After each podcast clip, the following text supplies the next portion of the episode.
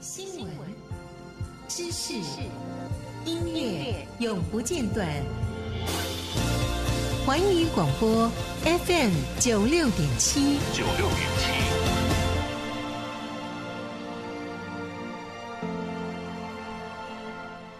现在时间是晚间的八点四十五分，欢迎回到小鱼家族系列《孩子我懂你》节目，我是青春主持人孟寻，我是青春主持人博瑞。那我们现在进行的是“只为懂你”的新单元。那在前两段的呃节目当中，医师有跟我们说到，呃，不要打小孩，不要骂小孩，不要和小孩冷战。那应该有家长会有疑问说，那如果小孩真的很不乖的话，我应该要怎么怎么办呢？对啊。嗯，我们常被问到这个问题哈。你看哦，我我讲说大自然有一种老师哈，有有一个老师，他教的东西孩子一辈子都会遵循。哎，他教学的时间很短暂，可能不到一秒钟。是什么？很难猜，对不对？嗯、好，我讲的是电插头。电插头，对不对？就是就是孩子在玩这个电插头，你说哎不要不要动哦，会电到很痛哦。他通常不会听你的嘛。哦。但是等一下就滋，然后就。他就会吓到，对不对？甚至会大哭。对，你觉得这个孩子会不会说不对？我不太确定，我要再试一次。很难有人有这样子的勇气吧？对，对不对？就电插头只花不到一秒钟，已经教孩子教会孩子一辈子的事情了。嗯嗯，你不觉得很神奇吗？是。所以你你仔细去推敲的话，它其实就是快很准啊，快很准。好，而且。它是一个呃自然而然的后果，不是人为的后果。对，所以我们之前的节目有讲过嘛，就是第一个，到底要不要体罚？你要先思考的就是说，他孩子现在所做的行为会有什么后果？如果会有自然而然的后果的话，那个后果就是很好的、很好的老师的。嗯，我们要让孩子看到这个后果，自己去承担那个后果。对，比如说你你呃天气冷了，你都不穿衣服，一直跑来跑去，可能过到晚上就感冒了。哦，好，要要叫你吃饭了，你不过来吃，好，等一下可能就饭都吃完了，好，这是一种自然的后果。那真的还是还是不行的话，才会用体罚。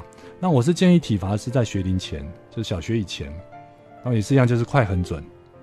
因为很多爸爸妈妈他的体罚变成一种游戏了，对不对？你手伸出来，来，爱的小手，一二三，啪啪啪。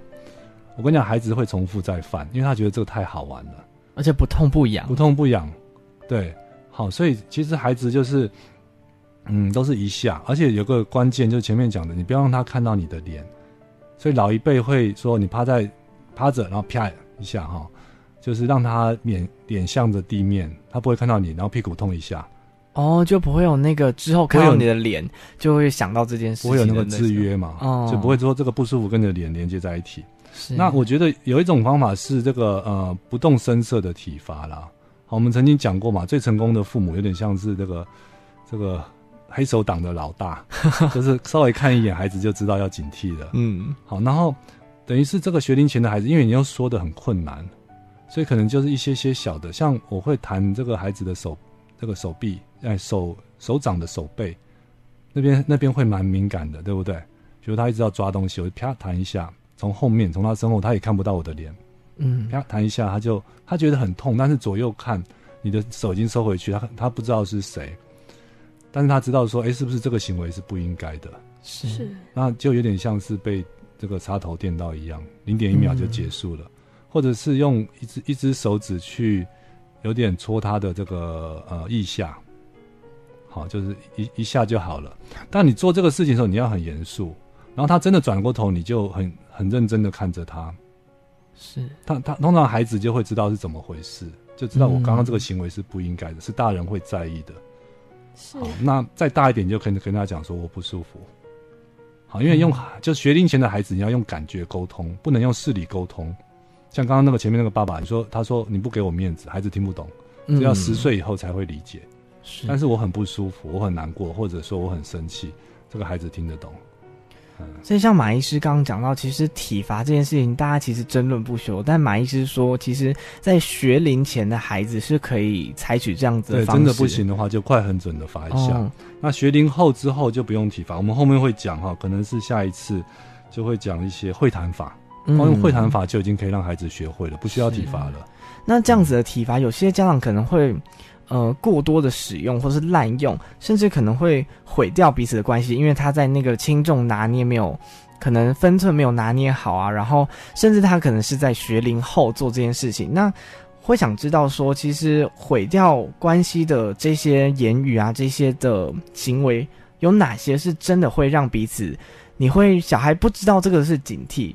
就是说，他知道这是警惕，可是可能这样子的惩罚，这样子的警惕，已经毁掉你们彼此的关系了。这样子的例子有哪些呢？对，所以包括这个，如果以肢体来讲的话，你用就是你的个，你是大一个大人嘛，个子很大，嗯，所以你想象嘛，就是你想象，我们像做那个之前家暴团体带家暴的爸爸，就会请他们坐在地毯上，然后我站在他面前，然后把手挥动，他就会体会到孩子的心情。就看到一个又高又大，像是一个这个大黑熊的一一个物体在你面前，随时好像都会我都会受到伤害。嗯，所以所以肢体的这个肢体的这个暴力或者威胁是绝对不应该的。是。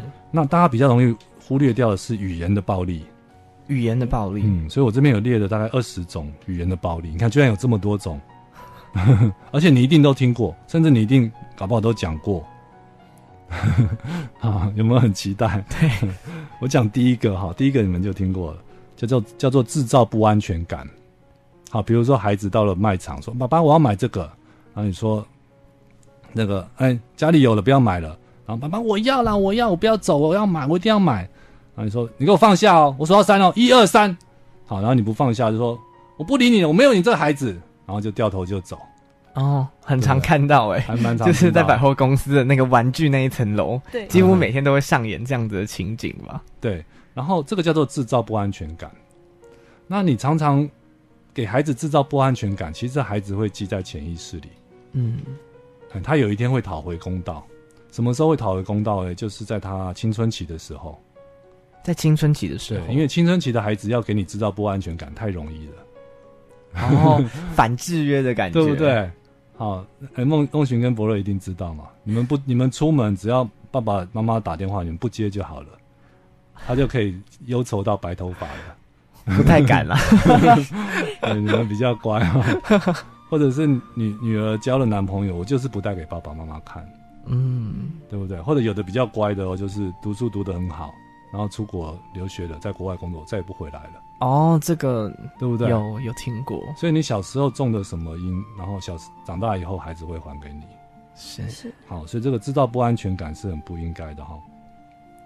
那再来就是制造负向的标签。负向标签。嗯，孩子一定会犯错，对不对？比如说这个那个考试考差了，你就会说你真是粗心大意。这个粗心大意四个字就是负向标签。粗心大意就是负向标签，所以你常讲，的就会他这个就他就会说哦，原来如此，好，那我是一个我是一个这个粗心大意的人。哦，他潜意识会把这样子的可能无心的说的一句话标签在自己身上，对，或者是、哦、或者是这个说你这么懒，长大一定没出息，嗯，对不对？懒跟没出息，是不是也也是变成他的这个就变成他的一个特质的一部分了？是是，就你希望这个孩子有哪些品格，哪些特质？你就要常讲，但可惜的是，大多数家长讲的是负向的多，是负向多，孩子就会吸收进去了。是，嗯，好，那再来第三个也很常见，叫做情绪勒索。情绪勒索，嗯，你考那么差，妈妈很失望。那那问题来了，这是阿德勒讲的，这不是我讲，就是说你失望跟我考的差到底有什么关系？你是妈妈是大人呢、欸，哦、你要管理好你的情绪啊。我考我本来是考得好，有时候考得好，有时候考得差嘛。是，为什么你说我的考得差会让你失望？对不对？应该是说我考得差，你你会替我有点担心，然后说啊，我们想一下怎么样让成绩进步嘛？应该是这样子嘛？对不对？为什么爸爸妈妈不要一直用情绪去勒索孩子？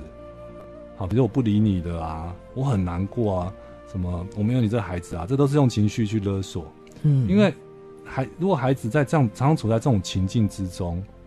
你你想可想而知，他以后他很容易被他的被他的伴侣去情绪勒索，对不对？我们都常看到这种新闻啊，就是说，他的男朋友说，你不理我，你离开我就去死。嗯，哎，这个女生还真的就是就没办法离开了耶，你不觉得很诧异吗？因为那个勒索其实在于两人的情感，可能你已经就是很深了，所以那个勒索是你真的是抽离不了的。而且你从小就已经被你爸爸妈妈情绪勒索了，嗯，所以你对这招完全没有抵抗力。是。哇，那马医师刚刚其实跟我们分享，包括情绪勒索之类，就有三种，就是这种会毁掉彼此关系的一种方式。那呃，因为时间的关系呢，所以呢，第一个小时我们到这边为止。要谢谢马医师跟我们的分享。我们等下请马医师在第二个小时的第一节继续和我们分享其他剩下的就是有关于这二十种会毁掉彼此关系的一个方法。